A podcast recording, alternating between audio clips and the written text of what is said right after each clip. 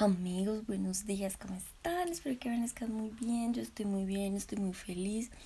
Quiero contarles que hoy estamos estrenando micrófono y equipo y cositas. Ya tenemos el filtro y bueno, todas las cosas. Yo les dije que estaba haciendo lo posible para mejorar el podcast. El, pues el contenido todavía no ha mejorado mucho. Pero por lo menos los equipos sí. Entonces, ahí vamos empezando a poquitos. Si escuchan muchos cortes es porque de verdad estoy súper mocoso. Si han escuchado antes un podcast mío, ya saben por qué es. Su rola y aquí compartimos la rinitis o la descongelación de la nevera. Eh, nada, muchachos. Eh, ahora no les voy a mentir, este es un podcast cero planeado. No planeaba hacer un podcast hoy. Eh, no tengo diálogo, no sé, no tengo un tema tampoco. Casi nunca armo diálogos. Primero me da mucha flojera. Yo sé, eso está muy mal, no sigan mi ejemplo. Pero em, hoy lo que quiero es eh, probar mi micrófono. Entonces vamos a hablar de situaciones hipotéticas. ¿Por qué? Porque me han pasado muchas cosas que yo reacciono rápido y reacciono bien. O no soy perfecta, también me equivoco, pero muchísimo. Sin embargo, hay muchas personas que me dicen como, oye, ¿cómo supiste cómo, cómo hacer qué decir o yo me bloquearía en, en, en, tal momento y cosas así? Y es que desde pequeña siempre me ha preocupado mucho cómo reacciono. Y esto me ha llevado, no sé, a un nivel eh, inconsciente o subconsciente, no sé cómo se diga, para reaccionar de manera asertiva hacia las situaciones difíciles, por así decirlo. Por ejemplo, mi primera situación difícil fue en un sismo yo decía terremotos o temblores, pero ayer vi un video de un chileno hablando de un terremoto y parce, o sea, nunca en mi vida he vivido un terremoto y espero nunca tener que vivirlo porque, o sea, se veía terrible y el muchacho estaba muy angustiado porque era la primera vez, era muy pequeño, era un niño y era la primera vez que él sintió un terremoto y es que todo se mueve, o sea, literalmente tú ni siquiera te, te sostienes de las paredes. Los sismos que yo he presenciado tú tienes una pared firme en la que sostenerte. Por ejemplo, el muchacho contaba que la mamá, él, los hermanos, el papá, bueno, todos salieron de la casa, se estaban afirmando en una pared y la pared se desplomó. Eh, y, o sea, ¿tú qué haces ahí? Y decía el muchacho que solo quedaba nada, esperar, esperar que todo pasara, esperar que todo pasara, o esperar la muerte y no tenía nada más que hacer, o sea, no había para dónde correr, no había dónde refugiarse, no había absolutamente nada. Y es cierto, o sea, tú qué haces en un, en un terremoto de esas magnitudes. Además, Chile es uno de los sitios en los que peor ocurren esas cosas. Entonces, mi primer sismo ocurrió cuando yo era muy pequeña. No mentiras, ni tan pequeña. yo tenía como 11 años, más o menos. Y yo siempre he sido muy bajita, yo se los he dicho. Eh, yo estaba en el trabajo con mi mamá el trabajo de mi mamá, ¿no? Y estaba sentada en una barrita, en una barrita, no en una silla, sobre una barra, no, marica, no sé cómo decir esto. A estaba sentada, había una mesa muy alta y la silla también era muy alta, o sea, sí me tocaba poner otra silla para sentarme en esa silla. Y yo estaba escribiendo, creo que estaba haciendo una tarea, cuando se me empezó a mover el mundo. Yo dije, ay no, me mareé, ¿qué me pasa? Me voy a morir, ¿qué es esto? Cuando empecé a escuchar gritos de personas que decían como está temblando, todos salen de la casa, bueno, del, lugar, no me acuerdo qué era. Íbamos saliendo, íbamos corriendo, pues yo sentía que iba corriendo, pero pues todo pasa muy en cámara lenta, el tiempo se hace eterno. Íbamos saliendo y ahí esta parte es muy chistosa, a estas alturas de la vida ya han pasado varios años, más de 10 años de eso, y es que había una viejita, había una adulta mayor, adulta, bueno, sí había una viejita ahí, ¿no? Y se paró en la puerta. Los simulacros se los tomó muy en serio porque, bueno, a ti un simulacro te dicen como, sí, está en el marco de la puerta, no sé qué, y no te pasa nada.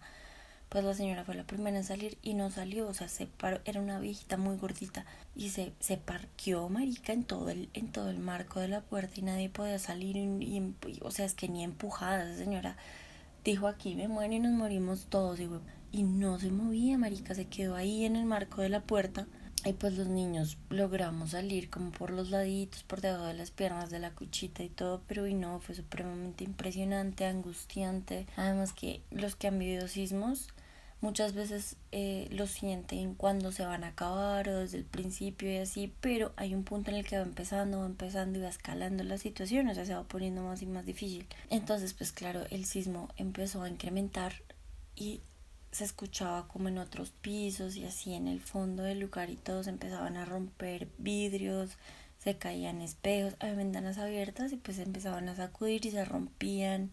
Uy, no, estuvo muy denso, la verdad. Pero me decían como, eres muy chiquita y reaccionaste muy bien. Pues reaccionar muy bien en ese momento. Pues los demás niños lloraban o gritaban o salían corriendo. Mi reacción fue formarme, buscar a mi mamá, cogerla de la mano y salir de manera ordenada y fuimos los primeros detrás de la, de la señora. Fuimos los primeros en estar detrás de la puerta. Pero pues muchos me decían que para un niño era una situación muy calmada. Mi siguiente sismo fue en la universidad, ya varios años después de eso. Si pónganle que 10 años después de eso. Ya tenía 21 años cuando estaba eh, en la universidad y tembló durísimo. Mi universidad es un potrero. Entonces es un edificio y muchísimo, muchísimo pasto. Eh, hay piscina, bueno, muchísimas cosas. Es muy campestre, es muy bonita, yo la amo. En ese tiempo la odiaba porque pues, es la universidad y pues era muy difícil. Bueno, en fin, el punto fue que no se podía hacer nada. El punto de encuentro literalmente quedaba casi fuera de la universidad y yo tenía eh, clase en el tercer piso, era eso en ese entonces, y eso quedaba sobre las calderas, que son las que calientan la, la piscina. Algo así entendí, no, no sé la verdad, estoy diciendo la verdad. Eso era lo que yo sabía, la verdad. Entonces mm, teníamos que salir corriendo, literalmente huyendo despavoridos. Y la vaina era que, no sé por qué, por cuestiones de la vida y el azar, el profesor de esa clase no había llegado aún.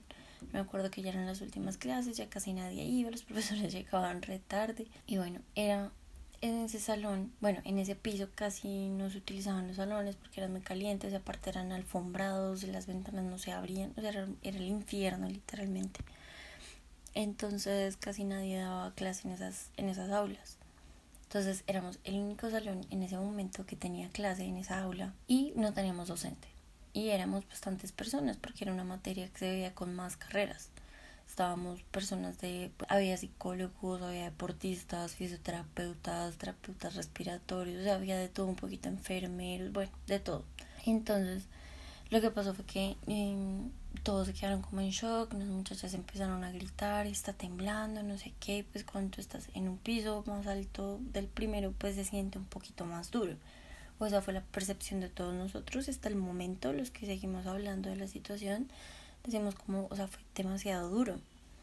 Nosotros miramos por la ventana y la piscina se estaba sacudiendo, pero brutal, ustedes no se imaginan, no se alcanzan a imaginar, es como cuando uno coge un balde y lo empieza a sacudir y se empieza a regar el agua por todas partes. Así se, o sea, así se vio, se vio terrible. Realmente fue muy impactante.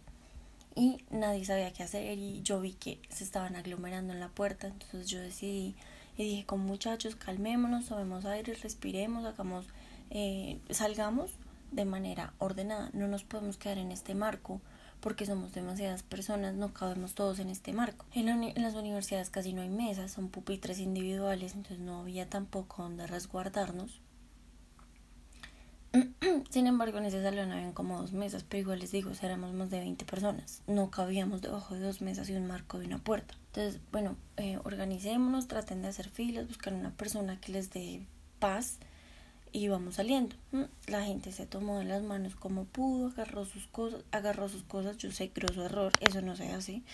Cuando tú estás en una situación de esas, tú dejas todo, no interesan tus pertenencias, pero pues, pues no sé, o sea, ese fue como la reacción de todos, como la manera de decir, sí, estamos tranquilos, vamos a coger nuestras cosas. Eh, se organizaron por parejas y salimos todos del edificio, bajamos las escaleras, cogiéndonos de las barandas, cogiéndonos de nuestros compañeros y llegamos eh, al, al, punto de encuentro que prácticamente es fuera de la universidad, es en toda la puerta. Eh, pues nada, Ahí nos quedamos todos un buen rato hasta que todo pasó, ya todo se empezó a solucionar y nos mandaron a nuestras casas porque pues habían muchachas y personas de otras facultades, de otras carreras que pues habían entrado como en pánico. En, en las universidades hay de todo, o si de por sí en los colegios hay de todo, en las universidades más, entonces pues es más más, bueno, y más en una universidad, ¿no? Es más probable encontrarte personas con ansiedad, con depresión, con ataques de pánico, con todas esas cosas, y es súper entendible y súper respetable. Y afortunadamente los docentes entendieron eso y nos mandaron a todos para nuestras casas. Después todos como no sabemos quién es esa vieja, pero le agradecemos que nos organizó, como que nos organizó y nos supo cómo mantener tranquilos. Ahora, las versiones de mis compañeros de otros salones, que todos corrieron despavoridos, se sentaron a llorar, se sentaron debajo de los pupitres, parce si algo pasa, Dios no lo quiera, y usted se mete bajo un pupitre, marica, usted va a ser el último en salir de los escombros, porque, porque eso no es seguro, sí, no está bien. Eh, ¿Qué más les cuento? Sí, situaciones que yo digo, ay, puchica, puchica y puchica. Ah, bueno, una vez, uy, no, muy denso esto. Una vez yo iba saliendo de una práctica, eh, yo iba en un pueblito afuera de Bogotá y yo, pues, yo no sé qué le pasó a la universidad, le dejaban las prácticas más lejos de donde usted viviera. Si usted vivía, no sé, en Cajicá, le dejaban las prácticas por allá en Bosa, Ciudad Verde así, o sea, lo más lejos que pudieran de usted, ahí se les dejaban. Perdón si estoy un poco ronca, pero pues, ajá. Amor, soy rola y está muy temprano en la mañana y está haciendo mucho frío. y entonces, bueno, yo tenía mis prácticas en Suba. Esas prácticas específicamente en el hospital de Suba, no sé qué, bueno. Ese día ya era el último día, habíamos celebrado eh, amor y amistad, amigo secreto, una dinámica súper chévere, si quieren después se las enseño. No voy a entrar en detalles, pero bueno, yo, bueno, eh, unas compañeras y yo salimos, ¿no? A buscar el bus.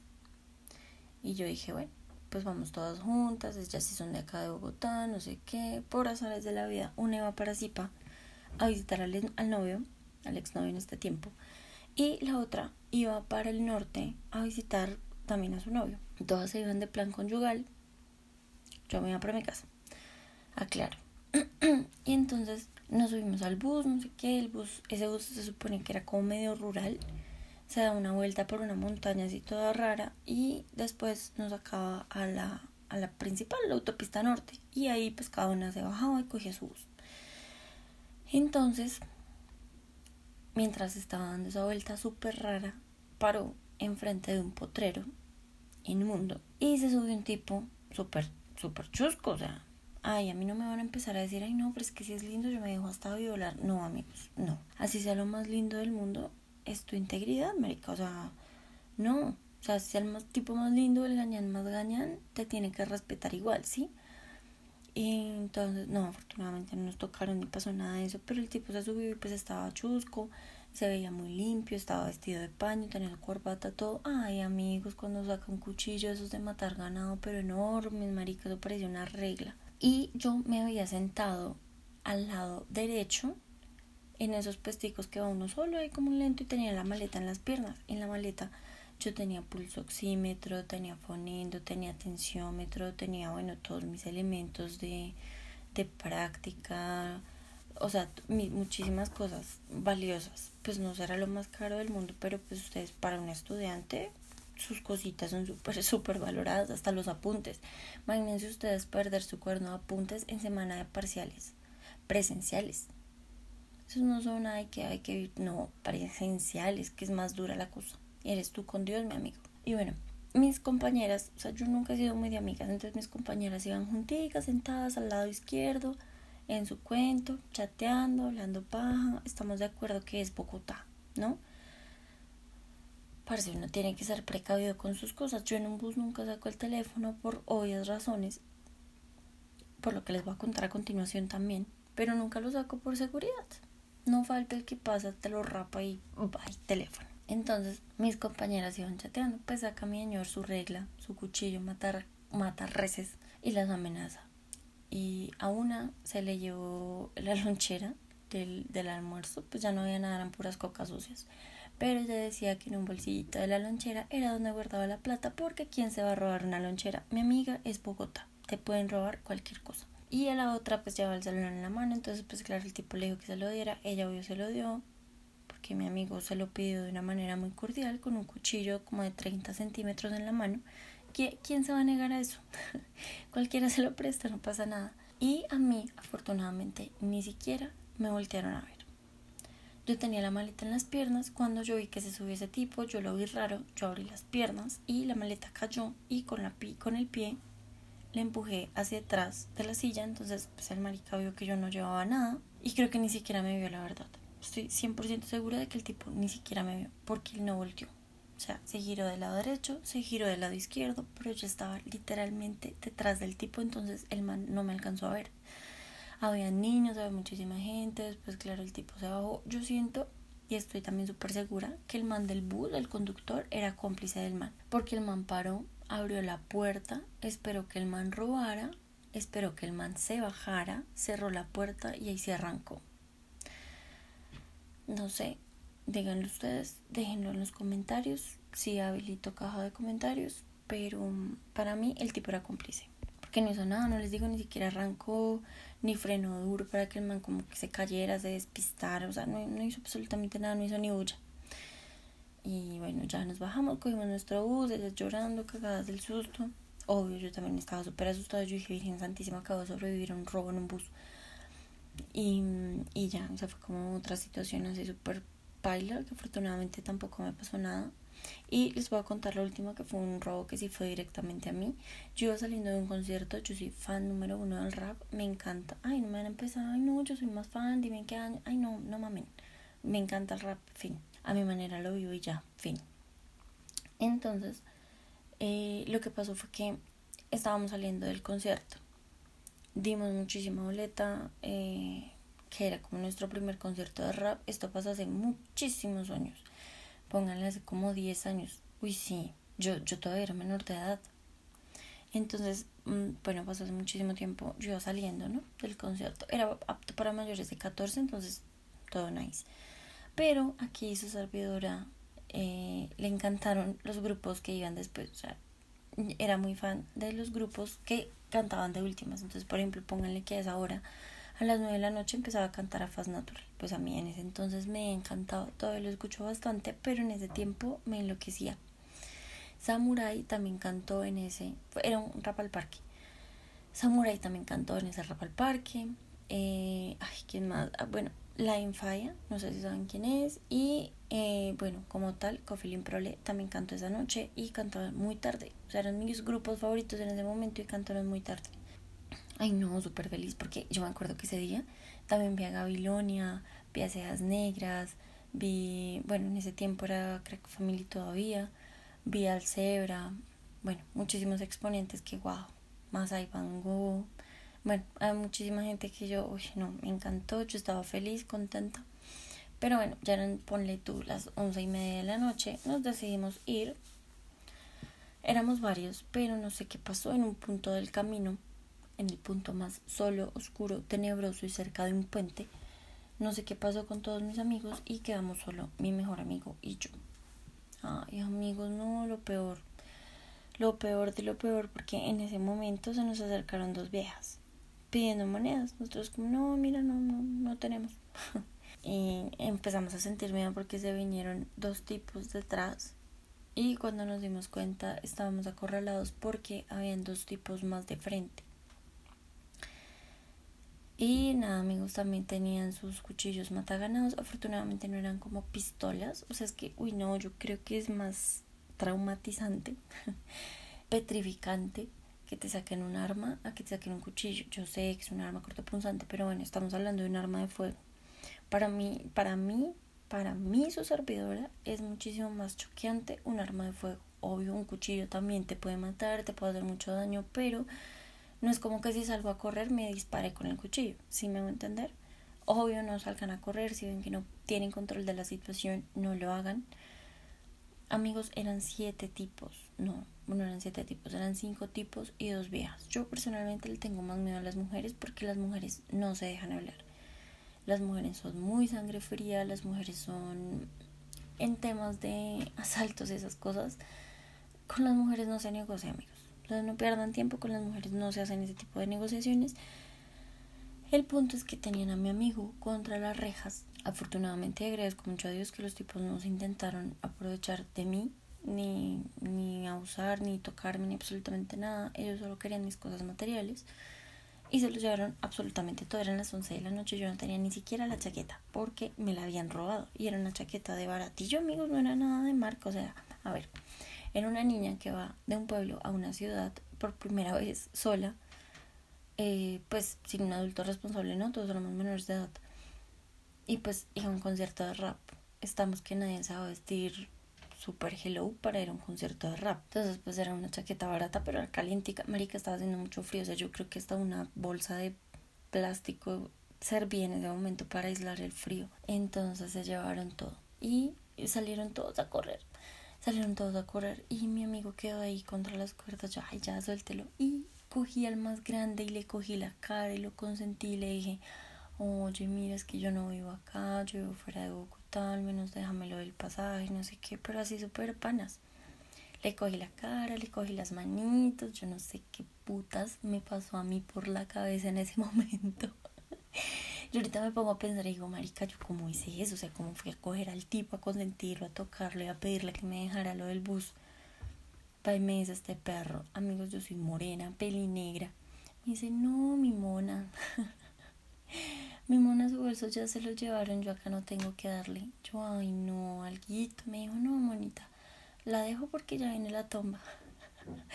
fue la conversación más calmada que he tenido en mi vida y se los juro que fue así. O sea, si ustedes, si en algún momento se sabe mi identidad y se revela la identidad de mi mejor amigo, les dejo el micrófono abierto para que le pregunten cómo fue la situación y, y fue así. Yo ahí negociando con el tipo mientras mi amigo estaba contra las cuerdas, ya le estaban medio encajando el cuchillo debajo de las costillas.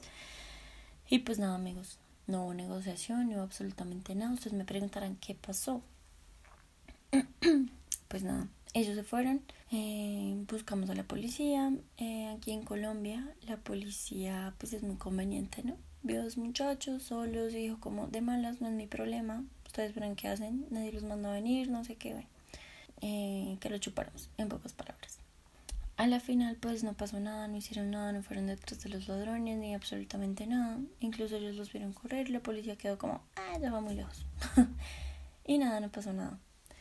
Entonces, bueno, mi amigo y yo, pues mi amigo se puso a llorar de la impotencia, estaba muy triste, yo le decía como, baby, tranquilo, no pasó nada, pues estaba muy bravo, porque no me pudo defender y bueno, todas las cosas. Ay, amigos, no pasó nada, realmente no es culpa de él, no fue culpa mía, fueron situaciones de la vida. Estamos de acuerdo con que el 90% de los colombianos en Bogotá ya los robaron. O sea, no pasa nada. Son cosas de la vida cotidiana, amigos. Y, y pues ya no pasó nada. Ha sido la última vez así que me han robado, afortunadamente.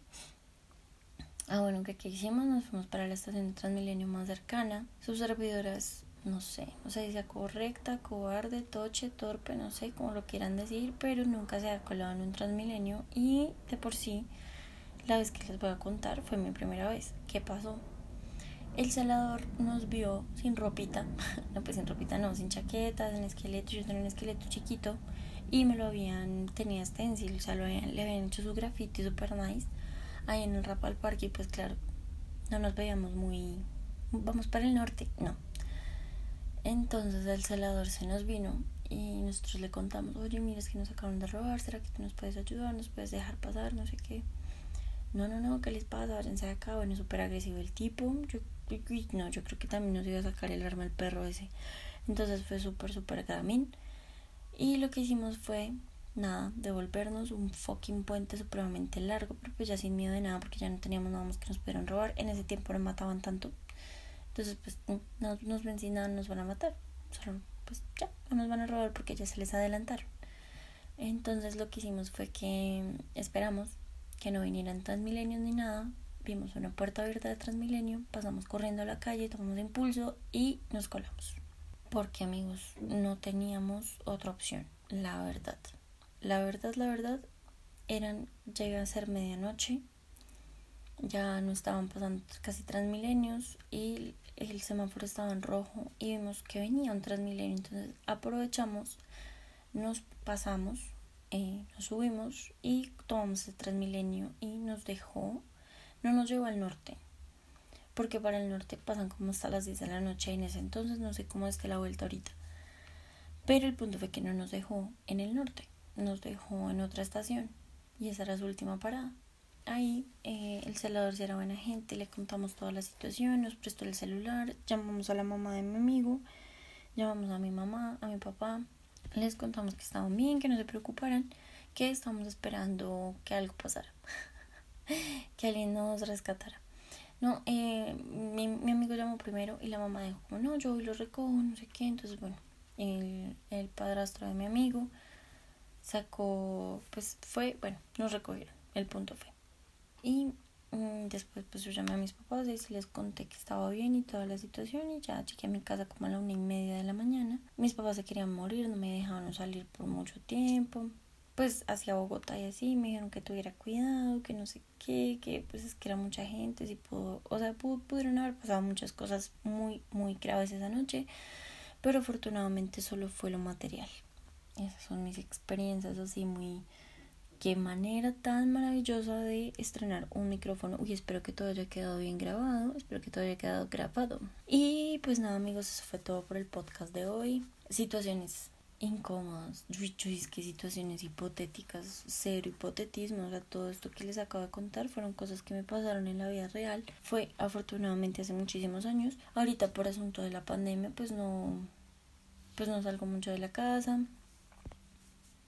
No he cogido muchos buses tampoco. y pues nada, amigos, eso fue todo por el podcast de hoy. Espero que les haya gustado. Em, y pronto subiré otro podcast con un tema más elaborado. Cuídense mucho, un beso, un abrazo con dos metros de distancia por bioseguridad.